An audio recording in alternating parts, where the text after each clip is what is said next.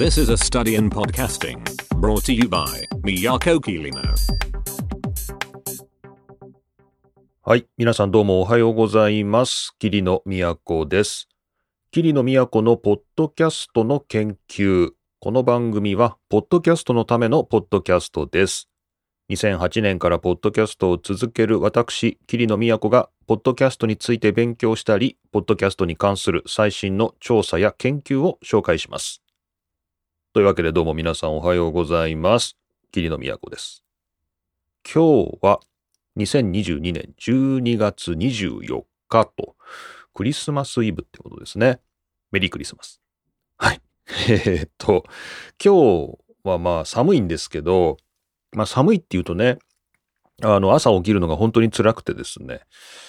意外とこう朝は結構パッと目が覚める方で、あの、夏とか、本当にもう、どうなんですかね、もう夜明けと共に起きるというか、まあ、5時とかからね、活動するという朝方生活を満喫してるんですけど、冬になると、やっ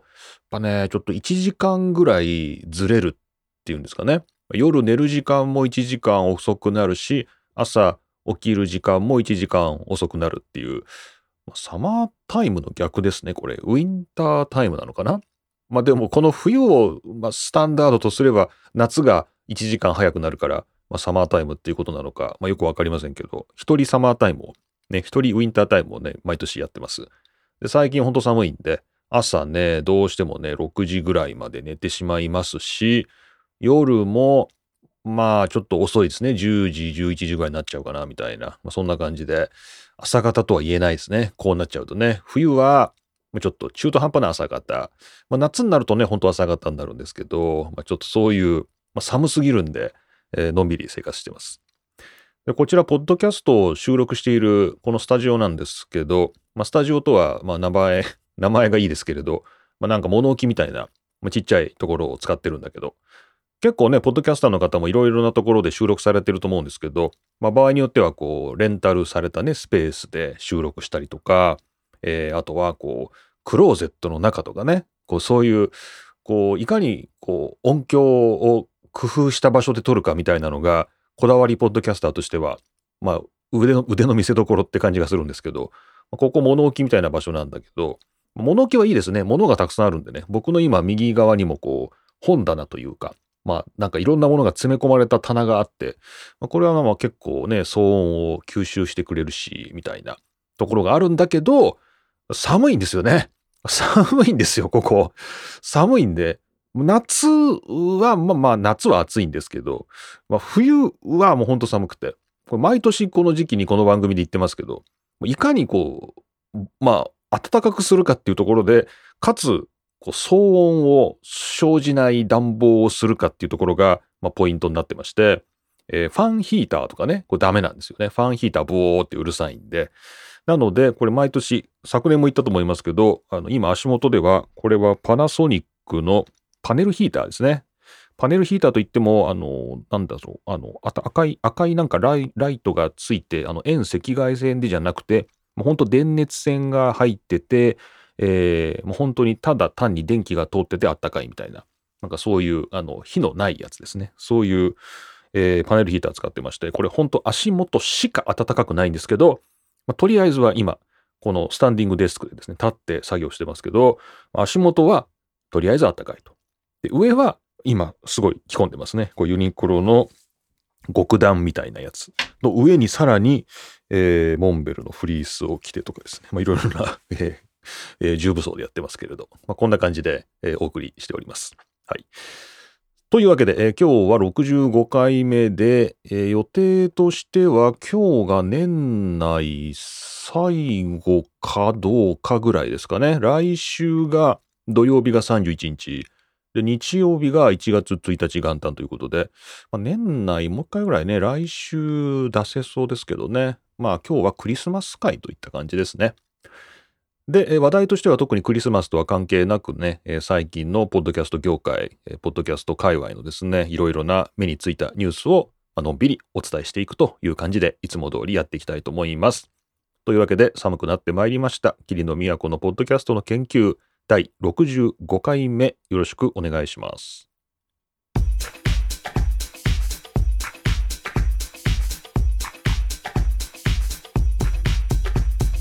ポッドキャストの研究はい前回ですね64回目 Spotify の「ザ・プレイリスト」っていうですね、えー、まあ Spotify を題材にしたフィクションと、まあ、ドキュメンタリーがごっちゃになったようなえー、Netflix オリジナルのドラマについてお話をしまして、お便りいただきました。ありがとうございます。こちら、プラットフォーム、なるみさんからいつもありがとうございます。桐野先生、こんにちは。こんにちは。ネットフリックスザ・プレイリスト、とても不思議でしたよね。そうですよね。仕事などでバタバタしており、残り数話を寝かしたまま自分のポッドキャストで感想を述べてたのですが、週末に視聴してたまげました。はい。せっかくなのでみんながポジティブになるようなパラレルワールドのスピンオフがあっても良いのではないかと切に願います。ということで、なるみさんどうもありがとうございました。ね、プラットフォーム僕も聞いてますけれども、なるみさん結構ね、ネットフリックスでこう連続ドラマ系というか、結構見ておられるみたいで、こうやっぱね、こう独自の視点がありますよね。で、こうパラレルワールドね、まあどうなんでしょうね、パラレルワールドね。結構まあでも、なんか、プレイリストも、まあ最後は、ちょっと不思議な終わり方でしたよね。こう別にネタバレも何もないとは思うんですけど、こうなんかこれが現実なのか、フィクションなのかっていうことを、こう、あえてぼかすような、まあ、エンディングというか、まあ、演出というか、ちょっとね、こう、親って思うような、あの、驚きの終わり方だったりしたんで、これはぜひ皆さんにも、ネットフリックスの環境があれば、ちょっと見ていただきたいなっていう、そういう作品ですね。ポッドキャスターとしても、まあ僕前回ごだごだ言いましたけれども、なんか、Spotify というこのビジネスモデルの中で、この、えー自分の生活時間を使って、こう自分の知識とかアイデアを投入して、えー全部無料でこう制作しているポッドキャスターたちが、この Spotify の経済圏の中でどのように使われているのか、みたいなね。なんかそんなようなメタな、えー見方もできますので、おすすめです。ということで、なるみさんどうもありがとうございます。で、この、えー前回ですね、64回目のこのプレイリストをお話ししていたときに、僕が確か Apple のポッドキャストのアプリはまだまだこう改善の余地があるみたいな、なんか話をしたと思うんですけど、その時に、この番組を登録する方法が非常にわかりにくいと。その番組を、えー、なんて言うんですか？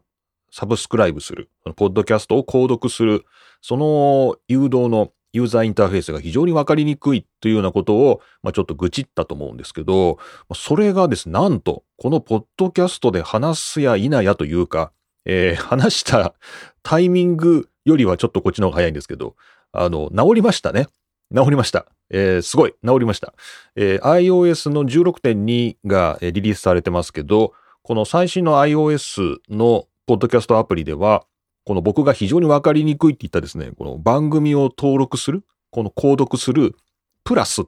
ていう記号のですね、丸ボタンが右上にあったんですけど、まあ、ここが本当にわかりにくいんだけど、これがプラスフォローっていうふうにですね、こうフォローするという一応こう、えー文字が入りました。はい。で、僕、英語のインターフェースなんで、ちょっと見てみますけど、えーっと、ちょっと確認してみましょう。Apple の、まあ、ポッドキャストのアプリで、まあ、僕が今、購読してない番組ですよね。まあ、何でもいいんですけど、まあ、適当に、えーっと、こう、適当に再生をしてみて、そうすると、えーっと、えー番組のフォローのボタン、あれ？ないよこれどこ？あ、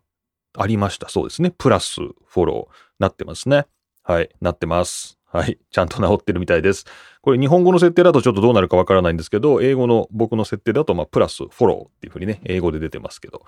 治りましたね。よかったです。ちょうど今週ですか？アップルの CEO のティム・クックが日本に来てたみたいで、こう九州からね、なんかこう東京までですね、こう巡業してましたね、ずっとね。えーティム・クックがいましたけど、まあ、もしかしたらティム・クックがこのポッドキャスト聞いたのかもしれないですね。聞いたのかもしれないですね。おい、ちょっとプラスボタン直せよ、みたいな。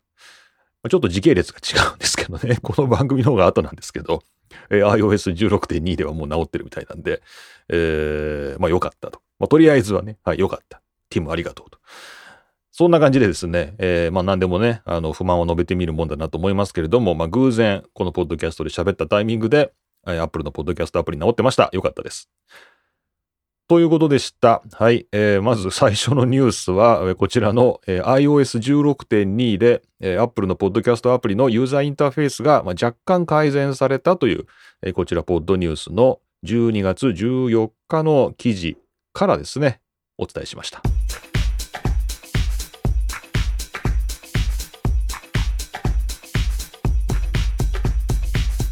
ドキャストの研究。はい。えっ、ー、と、Adobe ですかね。Adobe、皆さんご存知でしょうか？まあ、Adobe と言いますと、Photoshop、イラストレーター、えー、インデザインなどですね、えー、まあ、グラフィック界隈で非常に有名な会社ですが、この Adobe が、まあ、もちろん、この Adobe のですね、このツール、アプリを集めたクリエイティブクラウドなど契約しますと、まあそういうグラフィック絡みのものだけではなくて、えっ、と、何でしたっけ？オーディションですかね。まあ、オーディションみたいな、こう、オーディオの編集のアプリも、まあ、くっついてきますんで、まあ、もしかしたら、ポッドキャスト、本格的にやるぞっていう方は、アドビのオーディションで、まあ、やってたりするかなと。結構ね、アドビ先生っていう、このアドビの AI を使った、機械学習を使った自動編集っていうのかな。まあ、これが、綺麗にノイズを取ったりとかですね。まあ、結構このオーディションはオーディションでまあメリットがあるみたいなんだけど、まあ、ちょっとその辺は今日は置いておくとして、この Adobe が Adobe Podcast という新しいサービスを始めたっていうことをちょっと皆さんとシェアしようかなと思います。えー、この Adobe Podcast なんですけど、まあ、podcast.adobe.com ってね、またリンクは貼っておきますけど、ベータ版ということで今提供されてまして、えー、今ね、登録を受け付けてるっていう感じなんですよね。えー、リクエストね、あの、これを使わせてほしいですという今、リクエストを受け付けている状況で、えー、とりあえず、キリノもこれに登録してみたっていう感じなんだけど、まあ、インビテーションが来るんですかね。また、えー、いずれ来るのかなと思ってますが、この Adobe Podcast なんですけど、まあ、こうやってリクエストを受け付けているということは、Photoshop とかオーディションとかそういうあの独立したアプリケーションとして提供されるのではなくて、すべてこの Web ブラウザ上で完結するポッドキャストの編集アプリサービス？ということみたいで、えー、録音からですね、まあこれはもちろんローカルで録音するだけではなくて、あの、これまで Zoom とか、えー、まあリバーサールとかですね、まあいろいろな Zencastr とか、まあそういったいろいろなサービスで遠隔で録音するっていうサービスありましたけど、その遠隔で録音するところも全部込みで、まあ、ローカル録音、リモート録音ですね。そして、えー、オーディオの編集、テンプレートに合わせて、例えばその番組を作っていくであるとか、さらにですね、これは確かにいいかもと思ったのが、書き起こしたテキストを編集すると自動的にオーディオも編集されるというですね。ちょっと何を言ってるかわからないかもしれないんですけど、えー、インターフェース的には書き起こされたテキストが表示されてて、つまり、えー、文字起こししたものね、僕がこうして話したものが、まあ、文字起こしされたものが、えー、っと、まあ、画面上に要するにこのワードみたいな感じでテキストで表示されてて、そのテキストを編集すると、そのオーディオも編集される。まあ、オーディオを編集するために今までは波形を見ながら、まあ、僕もまさに今 Logic Pro を使ってますので、えー、波形を見ながら、えー、編集してるわけで、えー、文字は見えないんですけど、波形を編集する代わりに文字を編集するとオーディオが編集されていくということで、すごく、なんていうのかな、わかりやすい。わかりやすい感じに仕上がってるみたいです。まあ、ただちょっと僕もまだこれわかんないんですけど、大体こういう文字起こしサービスっていうのは英語にしか対応してないものなので、まあ、Adobe のね、このグローバル展開している、ま、状況で、まあ、果たしてどれぐらいなのかっていう感じなんですけど、まあ、日本語も対応してたら、まあ、結構すごいけど、まあ、多分英語だけなんじゃないかなと思いつつ、まあ、期待はしてるっていう感じです。はい。まあ、皆さんも結構これ今聞いたらね、え、それはなかなか、えー、いいんじゃないのって、もしね、日本語でできれば、まあ、結構いいんじゃないのっていうふうに思われた方も、まあ、いるかなと思います。僕ね、このテキストを編集すると、その背後のオーディオとか、えー、動画が編集されるっていうのは、確かに経験はしてて、えー、ブリューっていうですね、VREW、ブリューっていう、これ動画に字幕をつけるアプリ、サービスなんですけど、まあ、これがあの背後では Google の書き起こし、文字起こしを使ってて、でそれをこう自動的に動画に埋め込んでくれて、まあ、言ってみれば字幕つけるの結構大変なんですけど、簡単にこう字幕をつけることができますよっていう、まあ、そういうスタンドアロンのサービスがあるんですね、ブリュー。で、この字幕をつけるっていうのは確かに Adobe の何でしたっけ？えー、っと、Adobe の、普段ちょっと僕使ってないんでわかんないんですけど、Adobe の、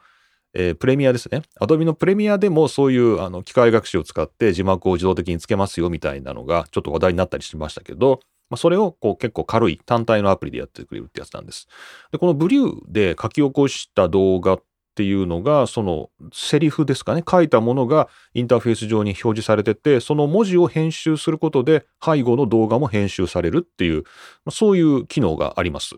ので、まあ、なんとなくわかるんですよね。僕、ブリューはよく使ってたので、あなんとなくね、あの、いけるなとは思うんですけど、まあ多分その、まあわかんないですけども、あの、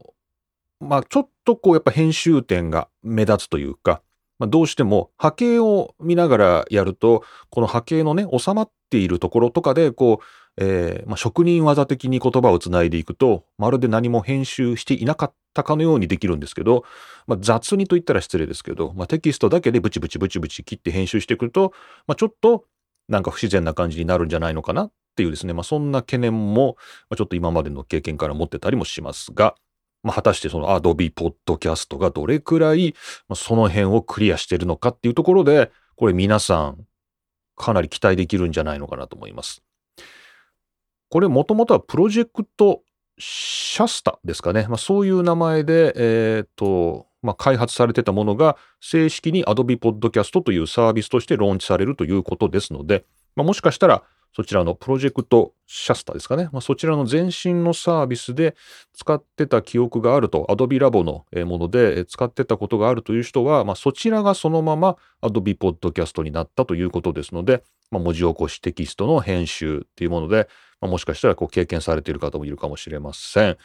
現在、これは、えー、プロジェクトシャスタに続きまして、Adobe Podcast も現在、えー、登録のリクエストですね、えー、インビテーション待ちの列に並ぶことができるという状況です。もし興味があれば試してみる手はあるかもしれません。ということで、ちょっと目につきました新しい Adobe のポッドキャストサービスのご紹介でした。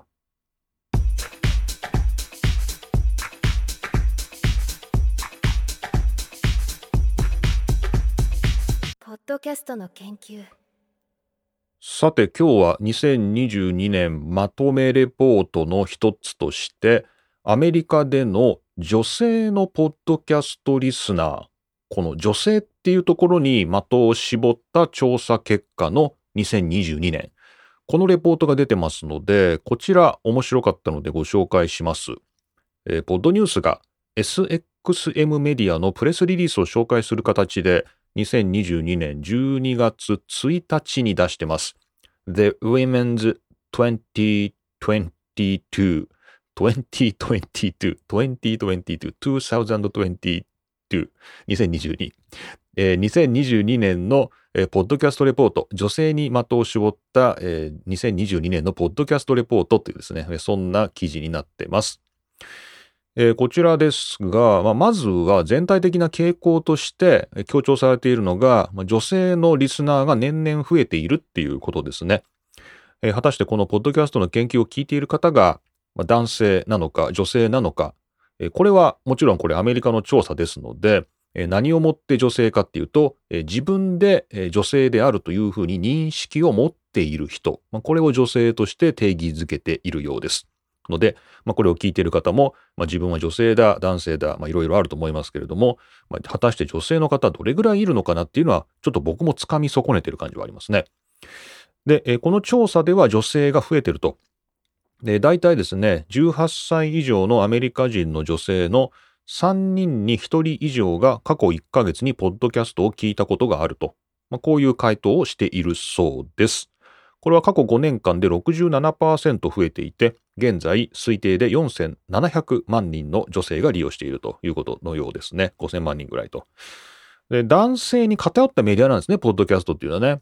これ以前にも論文を紹介するような形で、あれは誰でしたっけね、マークマンの2012年頃の論文でしたかね。えー、男性の、しかも高学歴で高収入な白人の男性が、えー、ポッドキャスト、英語圏のポッドキャストで、もうポッドキャスターをやってる割合が非常に高いっていうね、えー、そんなデータ、論文があったと思います。まあ、つまり、この、何ですかね、このインターネットですかね、ネット文化の一つから出発しているポッドキャストっていうのが、こう実はすごい男性的な文化なんだよね。っていうことがありまして、えー、女性の割合が増えてきているっていうのは、かなり新しい状況だっていうことなんですよね。で、まだまだ全然男性の方が多いみたいなんだけど、えー、女性も着実にリスナー数が増えてると。まあ、これはまあ、結構2022年の大きな特徴だというふうにここでは述べられています。まあ確かにね、この、なんでしょう、この、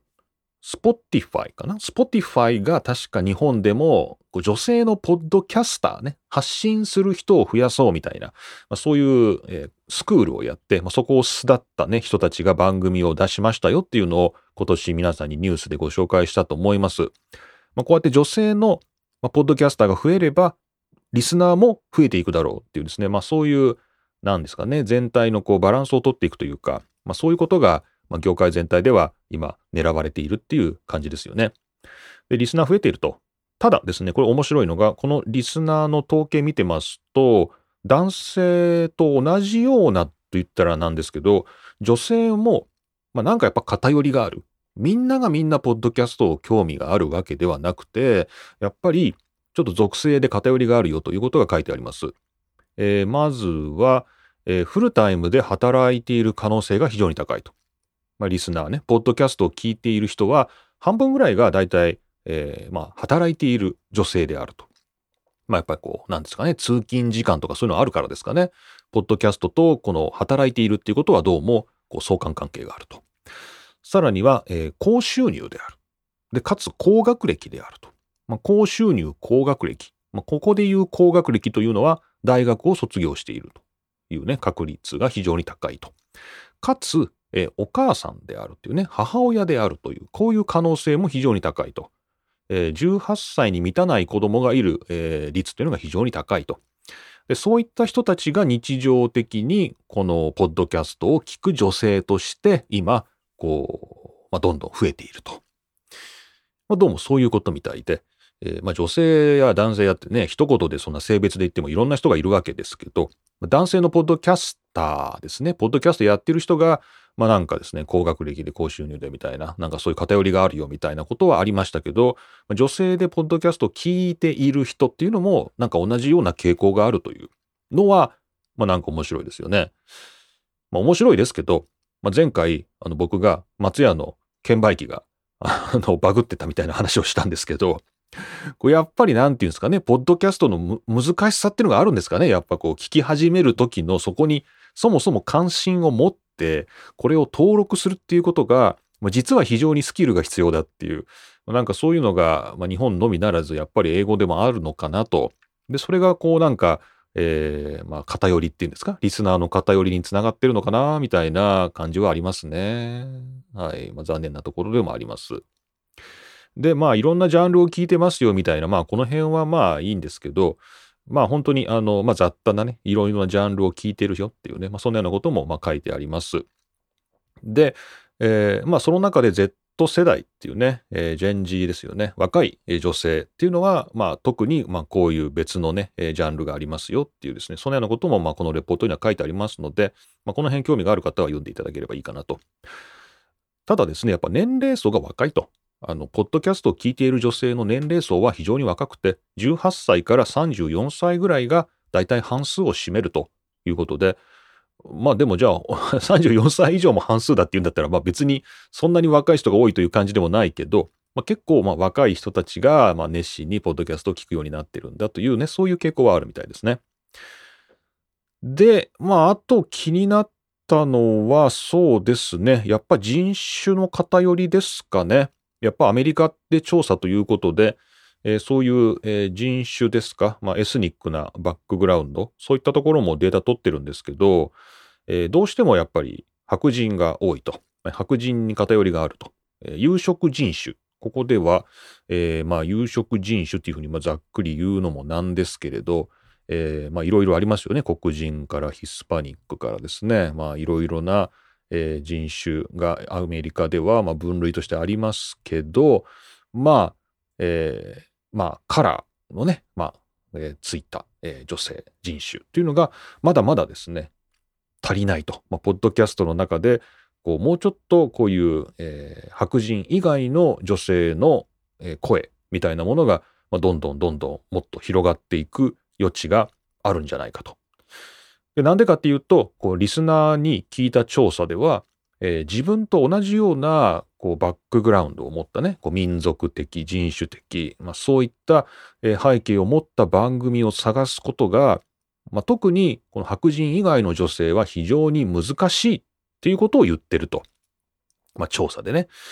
えー、これは何でしょうね？聞き取り調査なんで、えー、っと、なんか上に書いてあったな。1500人ぐらいのポッドキャストのリスナーに、女性リスナーに、まあ、調査をしたって聞いて書いてありますので、まあ多分その結果だと思いますが、えー、なんか自分と同じような、なんかこう、境遇の女性の意見を聞くっていう機会が非常に少ないということを、まあ、やっぱ述べてるみたいで、えー、まあまだまだ、まあ、このレポートとしては若干マーケティング寄りなところもありますので、まあこれから番組を作るとかやっていくんであれば、そういうもっと多文化のですね、いろいろな、えー、背景を持った女性に対してアプローチする番組があった方がいいんじゃないかってね、まあそんなようなことが書かれていました。はい。という感じで、まあ他にもいろいろと、まあここには結構ですね、データがいろいろ豊富には載っているんですけれども、まあ、やっぱりこの番組としても、まあ、キリノとしても気になったのは、まあ、女性の割合ですね。まあ、どれぐらいなのかなという。女性がまあ増えているって、まあ、本当にどれぐらい増えてるのかなとか。あとはやっぱ番組のジャンルによる偏りもあるとは思うので、まあ、一体どういう感じなのかなっていうのは、まあ、確かに常に気にはしています。僕が今やってる番組3つありますけれど、やっぱ全然ね、それぞれで、一応こう性別比出るんですよ。この Spotify で聞いている人の性別比。これはあのアンカー上で出るし、Apple のポッドキャストの、えっ、と、スタジオ、あっちにも出るんだったかなもう全然ね、そういう統計見てないんで、わかんないんですけど、多分そのそれぞれのえプラットフォームの配信のところで、まあ、大体年齢層これぐらいで、性別どれくらいでみたいなのは、まあ、出るとは思うんですけど、まあ、大体日常的に見てるのはアンカーで表示される Spotify での割合見てるんですが、この番組はもう圧倒的男性率ですね。何なんでしょうね。この IT っていうところなんでしょうかね。こう非常にこう男性が多いなっていうイメージ。で、もう一個やってるスポーツの方、F1 の方は、この番組に比べればはるかに女性比率が高いですけれども、まあ、それでもやっぱり過半数は男性が占めてるっていう感じですね。で、もう一個大学でやってる方は、まあ、これはあの学生の女性比率が高いというのもあると思うんですけど、女性率が圧倒的に高いですね。女性が聞いてるみたいな、なんかそんなようになってて、まあ、僕3つやってる中でそれぞれこうリスナー層が違うというか、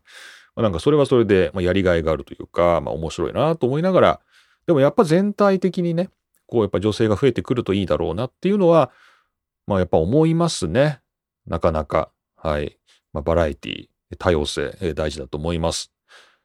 ということで、えー、こちら、まあ、女性の方は勇気づけられるというかね、ちょっと私もやってみようかななんていうふうに思ってくれたらいいんですが、えー、ポッドキャストの2022年女性のリスナーに的を絞った調査結果、まとめ、こちらをご紹介しました。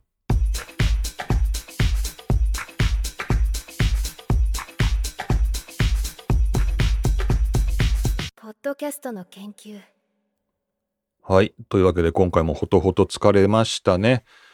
もうなんかこの番組を撮って疲れたというかもう本当にこう12月の疲れがこの今週すごいなんか蓄積されて出てきてですね、あの、この前なんてこう通勤自転車でしてたんですけど、こう、向かい風がすごくてですね、まあ自転車でね、向かい風なんでそんなの当たり前なことでね、まあ今更どうっていうことはないんですけど、もうなんか途中から腹立ってきてですね、あのなんかこう怒りを感じてきて、その向かい風に。恋でも恋でも進まないんで。でもなんか怒りは感じたんだけど、次の瞬間にはその向かい風に怒っているっていう自分を客観的に認識することができて、あ、ちょっと疲れてんのかなっていうかね、ちょっと面白いなっって思って、ちょっとあの、ニヤニヤしてしまいましたけどね。まあ、怒りから一周してこうなんかちょっと笑いに転じたみたいな、そんなことが今週あったんですけど、なんか疲れてるなっていうね、ことは感じました。はい。ので、まあ、なるべく寝るようにということで、まあ、朝もですね、まあ、ゆっくりめには寝てるんですけれども、まあ、やっぱりちょっと疲れは疲れがあるかなって感じで、まあ、これはまあ、皆さんの方がね、これを聞いてる皆さんの方が多分お疲れだと思いますので、まあ、今日クリスマスイブですけれども、まあ、年末あと1週間ぐらい、まあ、仕事納めまだ先ですよね。えー、うちもまだまだ27ぐらいまで、まあ、普通に仕事ありますので、まあ、28ぐらいから休みっていう感じではありますけれども、いろいろ、あの、仕事の都合はそれぞれだと思いますので、まあ、休める時に休むということで、しっかり休んでいきましょう。はい。というわけで、えー、今回のポッドキャストの研究第65回目、桐野都がお送りしました。では次回はまだ多分年内だと思いますので、年の瀬の挨拶は抜きにして終わりたいと思います。それじゃあ皆さんまた次回お会いしましょう。